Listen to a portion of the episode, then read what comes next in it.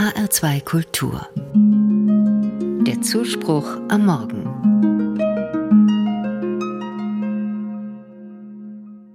Samstag in einer Ferienwoche. In vielen Urlaubsregionen ist es der Wochentag des Bettenwechsels. Urlauber verlassen, hoffentlich erholt und mit vielen neuen Eindrücken ihren Urlaubsort.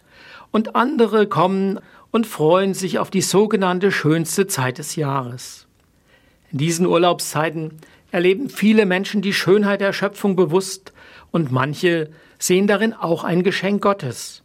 Wenn ich die Natur betrachte, die Berge, das Meer, die Wälder und die Blumen, bin auch ich von dieser Fülle und Harmonie überwältigt. Gute Rahmenbedingungen, um zu entschleunigen und die Mühen des Alltags hinter mir zu lassen. Ich erfahre, dass die Schöpfung ein gewaltiges und faszinierendes Wunderwerk ist und stelle fest, wie klein und unwichtig so vieles ist, was mich den lieben langen Tag in Atem hält. Die Bibel berichtet im Markus Evangelium von solch einer Auszeit.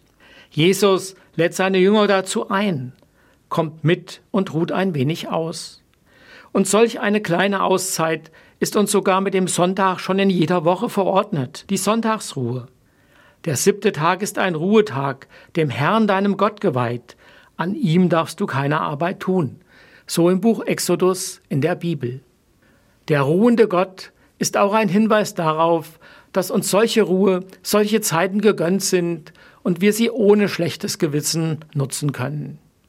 Die Sonntagsruhe und der Urlaub sind Einladung, zu sich selbst und seinem Tun ein wenig in Distanz zu gehen und die Perspektive zu wechseln. Das bietet auch die Möglichkeit, sich neu einzuschwingen in einen vielleicht dann heilsameren Rhythmus von Arbeit und Ruhe. Gerade in der Natur können wir auch die Größe Gottes erkennen, sogar darin ein Stück Gott selbst erspüren.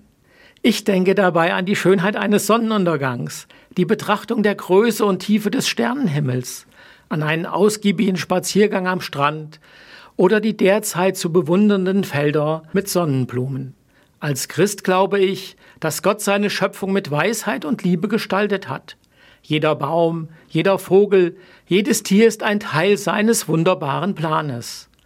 Oft erkenne ich darin die Ordnung und Harmonie, die Gott in die Schöpfung gelegt hat.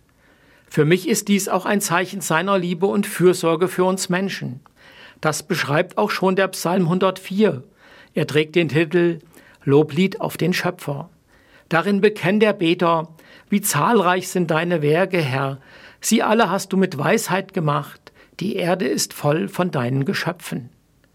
Die Ferien- und Urlaubszeit bietet die Möglichkeit, sich bewusst Zeit zu nehmen, um die Schönheit der Natur zu erleben. Und dafür ist es nicht einmal nötig zu verreisen. Diese Erfahrungen sind auch in unserer schönen hessischen Heimat möglich.